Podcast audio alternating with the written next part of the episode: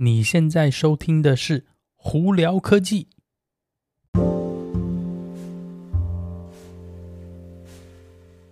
嗨，各位观众朋友们，大家好，我是胡老板，欢迎来到今天的《胡聊科技》。今天美国洛杉矶时间八月十六号星期三啦。哦，这几天突然一下又热起来了，在在美国在外的朋友们呢，记得要 多喝水哦，不然。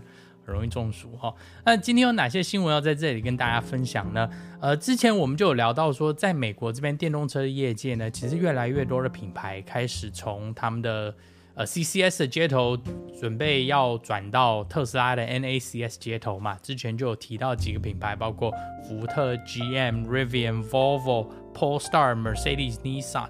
那最近呢，这几天又增加了一个新的品牌，这个品牌呢不会是很大。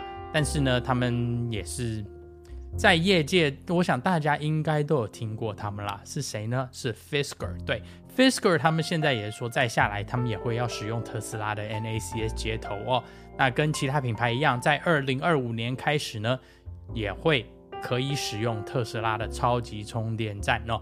所以你若对他的车子有兴趣的朋友，去看看 Fisker 呢，有一些蛮有趣、蛮特别的这电动车哦，尤其是它的 Ocean。你可以去看看，主要他们是大家可以猜猜他们的代工厂是谁？哎，其实就是富士康在美国的工厂哦，对，可以去看看哦。那这几天还有另外一个新闻是 CATL，也就是中国宁德时代呢，他们说他们研发出了一个新的版本的 LFP 电池哦。那他们这个电池呢，英文名字叫做 Super Fast Charging Battery，顾名思义，也就是超级快速充电的电池哦。他们的说法是，这个新的版本的 LFP 电池呢，可以在十分钟之内充到两百四十八英里的续航力哦，真的是非常非常快哦。那给大家一个概念是，你今天如果是把这个新的电池用在基本版的 Model 3上头的话，从比方说二十到三十趴哈，我们抓三十趴，二十到三十趴的电量充到百分之百呢，十分钟不到，非常非常快。那当然，它这个十分钟的快速充电一定是它在。实验室里头的数据，实际上是不是这样的数据不是很确定，但是呢，以目前看来呢，绝对会是比旧版的 LFP 电池充电速度快。呃，成本呢，他们也是希望把价钱压下来，预目前预估是在今年年底就可以慢慢开始量产。那最早最早可以用在电动车上头的话，他们希望是在明年的，也就是二零二四年初哦。呃，我的。判断应该就是先从中国那边开始，但是一定会有其他品牌陆陆续续跟他购买电池啦。那在电动车方面，我想大家如果对电动车有点了解，应该都知道最贵的零件就是电池。那你今天如果有办法把电池速充电速度加快，或者是把电池的成本压低的话，其实对电动车发展就是好的。呃，我给大家一个比方哦，你或许有些人觉得说它续航力要非常强。非常高，因为就是每充一个电池，充一次电池很浪费时间。但是你如果是短程呢，如果是有办法把电池充电速度压下来呢，或许你去充电站的频繁率虽然增加，但是花的时间不多的话，诶，或许也是另一个压成本的办法哦。也就是为什么现在大家都在研发便宜的电池，或者是更快速充电电池哦。也就是为什么大家都在往这个方向走。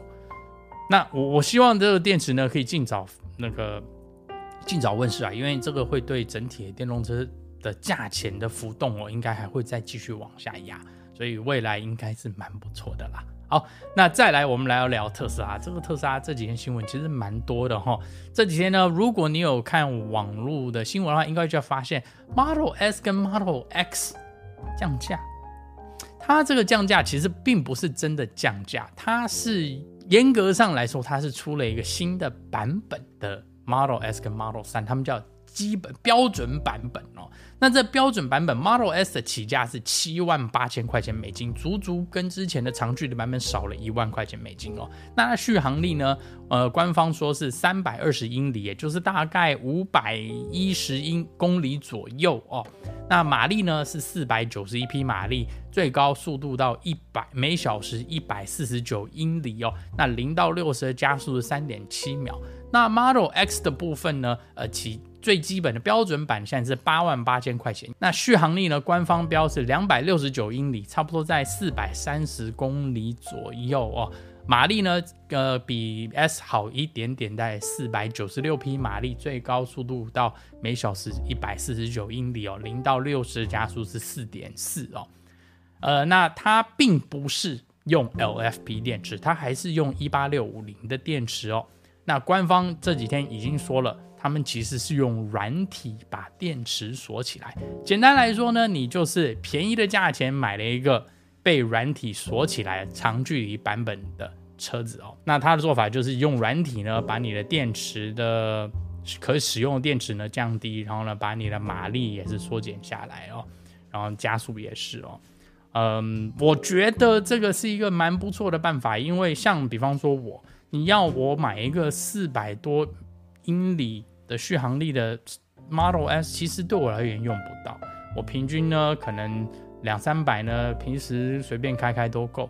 在路上跑长距离的时候，我也没有像说好像到处好像去环游世界啊，或环游美国，所以要非常。长距离的续航力的车对我来说并不是重要，但是 Model S 之前因为是八万八千块，将近九万块钱的话，对我来说其实有一点就是太贵了。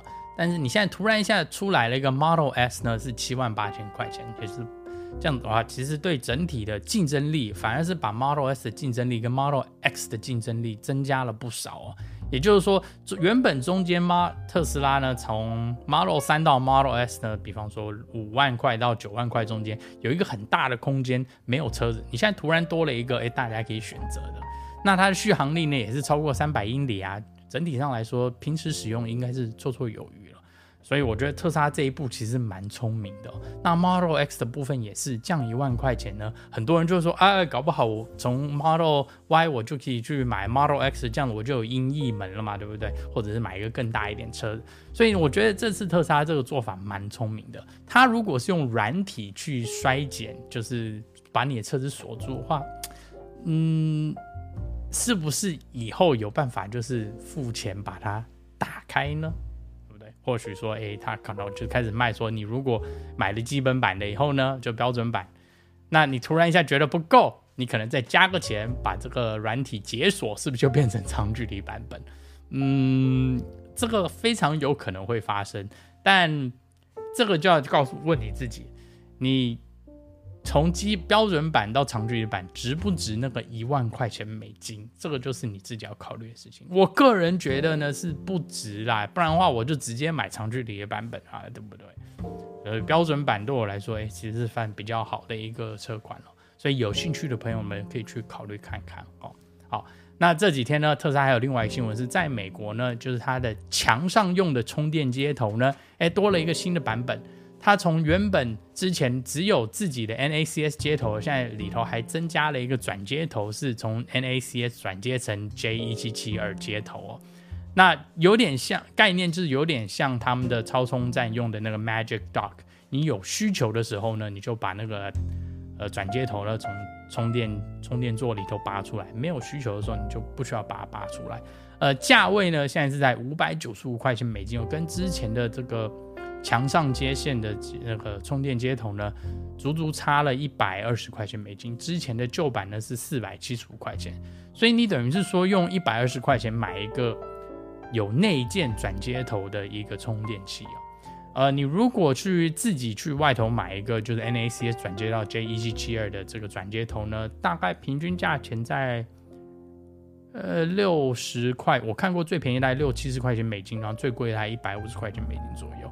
所以它的充电座的价钱其实差不多就是差这个转接头的价钱，但因为它是整个是内建的嘛，所以整体上的呃外观啊，就反而就比较好看，而不是说你等于是另外去买转接头的话，你会有个转接头好像不知道哪放哪里。所以有兴趣的朋友可以去看看。但你如果是已经有旧版的呢？我个人觉得你不需要去多花这个钱去把它换成新的，因为你等于是要六百块钱美金，然后还要找人帮你安装。嗯嗯，不不不，也不是说不值啊，就是你如果真的觉得说要漂亮的话，那当然啦。但是如果已经有有在家里安装充电插、充电线的，就不需要去做这个步骤哦。那还有最后一个新闻是跟 Cybertruck 有关，这几天呢就有很锐利的网友哦看到说 Cybertruck 最近在被运送到。要去测试，要碰撞测试的地方，呃，通常呢，在车子研发到某个阶段，基本上要开始量产前，他们都会去做碰撞测试。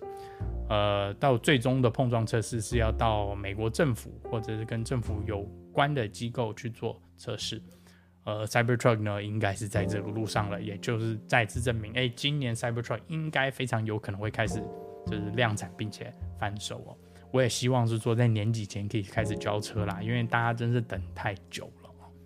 好了，那今天的新闻就跟大家分享到这里。大家如果有什么问题的话，YouTube 的朋友们可以在下面留言告诉我。呃，听 Podcast 朋友们可以经过 Spotify、IG 或 Facebook 发简讯给我，都会看到哦。那今天就到这里，我是胡老板，我们下次见喽，拜拜。